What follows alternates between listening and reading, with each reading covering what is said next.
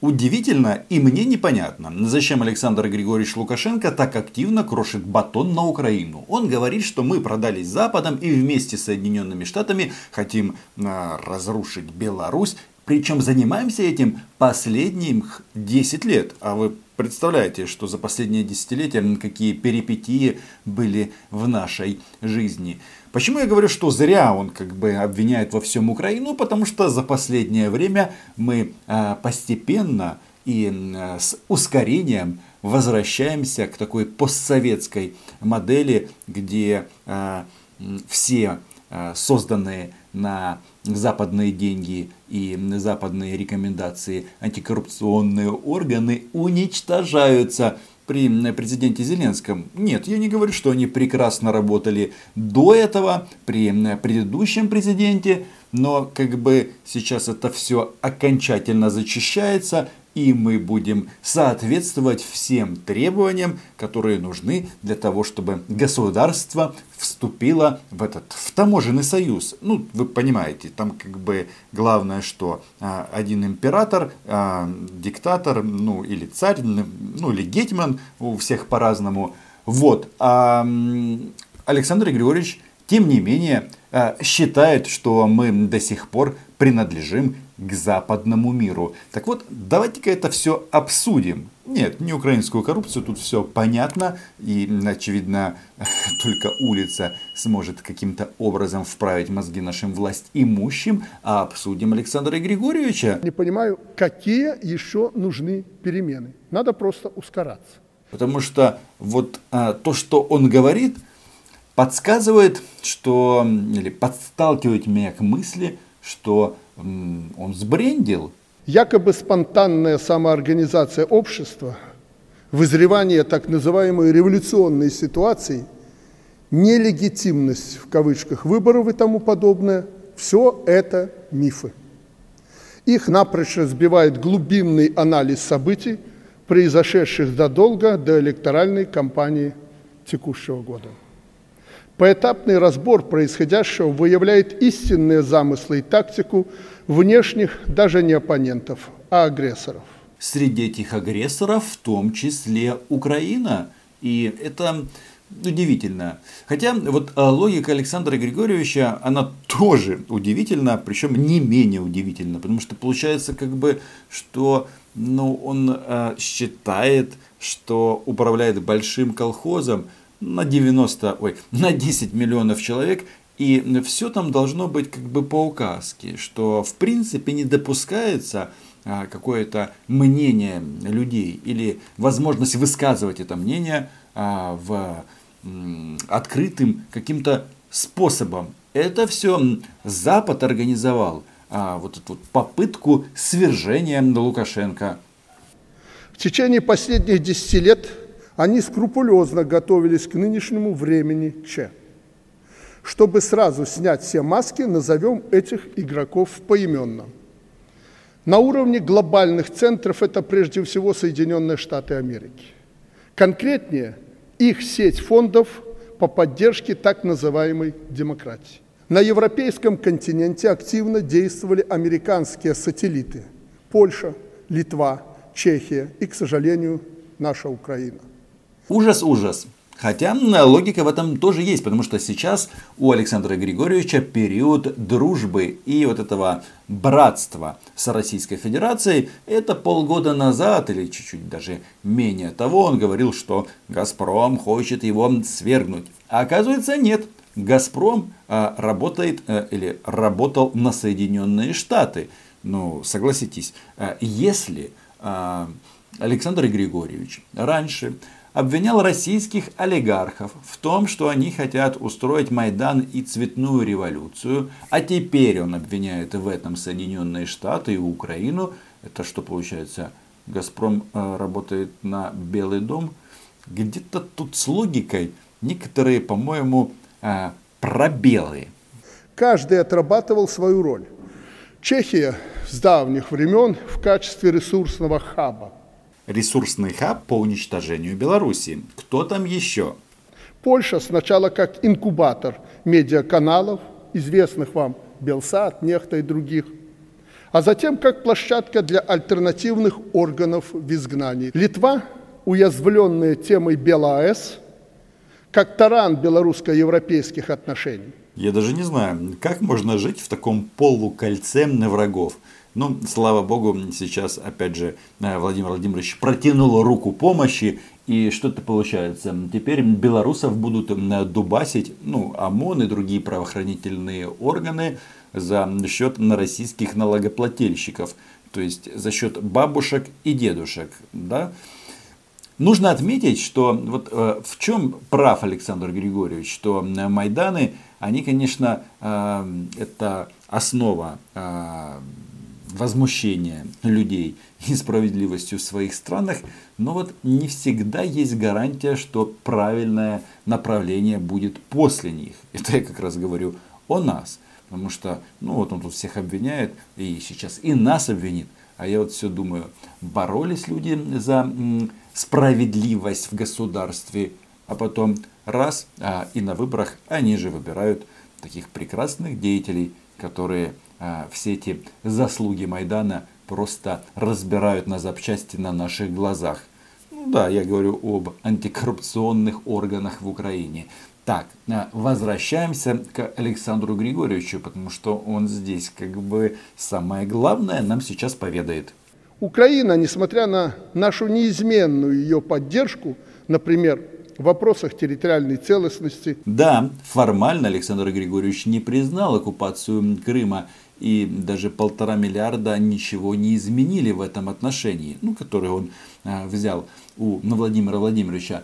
Но вот понимаете, в чем дело? Как бы формально вроде бы не признано, но э, де-факто это тоже произошло.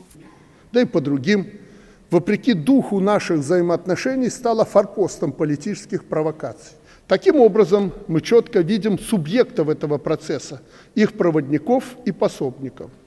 Тактика организатора устроилась по классическому американскому учебнику цветных революций – Опять, Кремль называет нас пособниками Гитлера, хотя сейчас 2020 год, ну кого это когда-то останавливало. Александр Григорьевич называет нас пособниками этого проклятого Запада. Все у них смешалось, но о каком учебнике говорит Лукашенко? Об учебнике Шарпа. Это настольное пособие, как сделать революцию в отдельно взятой стране. Ну, естественно, цветную. И вот а, об этом часто говорят на российском телевидении. Кстати, там не всегда хвалят Александра Григорьевича. А вот сейчас, вот в ситуации, в которой он находится, он почему-то на россиян батон уже не крошит. Временно. В сфере внешней политики Министерство иностранных дел адекватно отвечает на привычные нам санкции и новые вызовы. За последние годы мы отвыкли от проявления недружественной политики наших соседей – но их антибелорусская суть никуда не делась. Александр Григорьевич, вы тут уточняете, о ком вы сейчас говорите, потому что вот э, ваши враги и оппоненты, они очень быстро меняются. Сейчас все-таки, я так понимаю, идет речь об Украине, правильно, и о Западе. То есть Россия сейчас брат или уже нет? Ну, наверное, пока брат, потому что министр обороны Шойгу, э, министр обороны России Шойгу прилетел в Минск, и они там вместе собираются отвоевывать или отбиваться от супостата. А супостат никуда не торопится.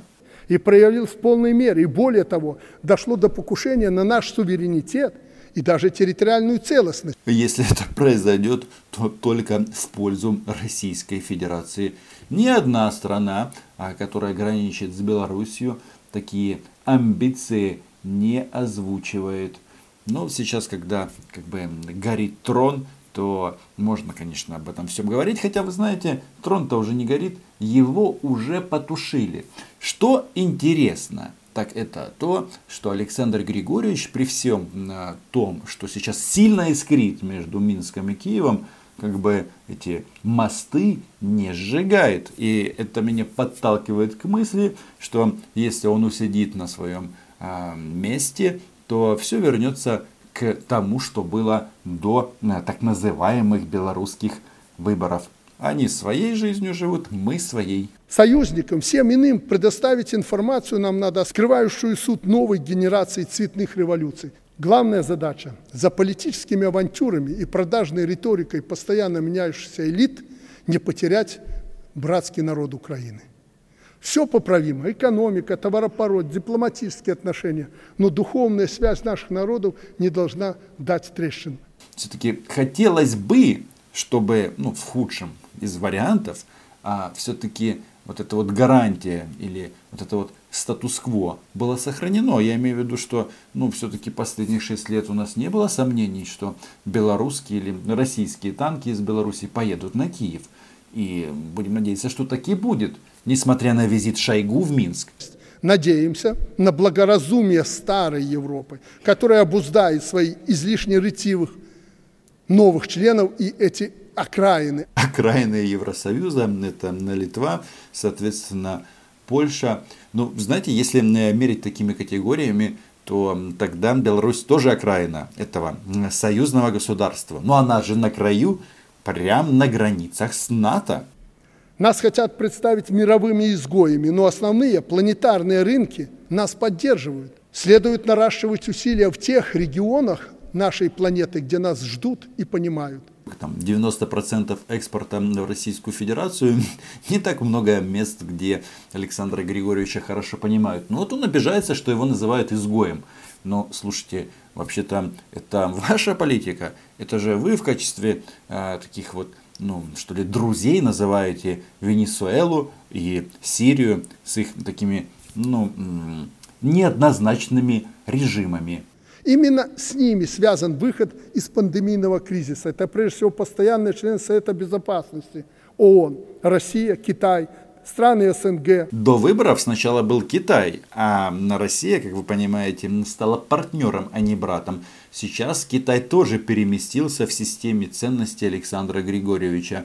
Ну что ж, кто дает полтора миллиарда, тот и э, оглашается Александром Григорьевичем первым. Быстро растущее государство Центральной Азии на международных площадках, в первую очередь ООН, приложить усилия по доведению реального положения дел Беларуси и роли гегемонов в неудавшейся попытке цветной революции в нашей стране. На этом совещании с этим белорусским активом Александр Григорьевич очень много говорил о том, как вот они эту цветную революцию делали. И вспоминают о Тихановском, муже Тихановской, который сидит в СИЗО, о Бабарика. И Александр Григорьевич удивляется, что эти люди во время избирательной кампании совершали м, гастроли по стране, агитировали за себя. Действительно, в этой логике а, можно говорить, что белорусская оппозиция хотела захватить власть в стране путем выборов.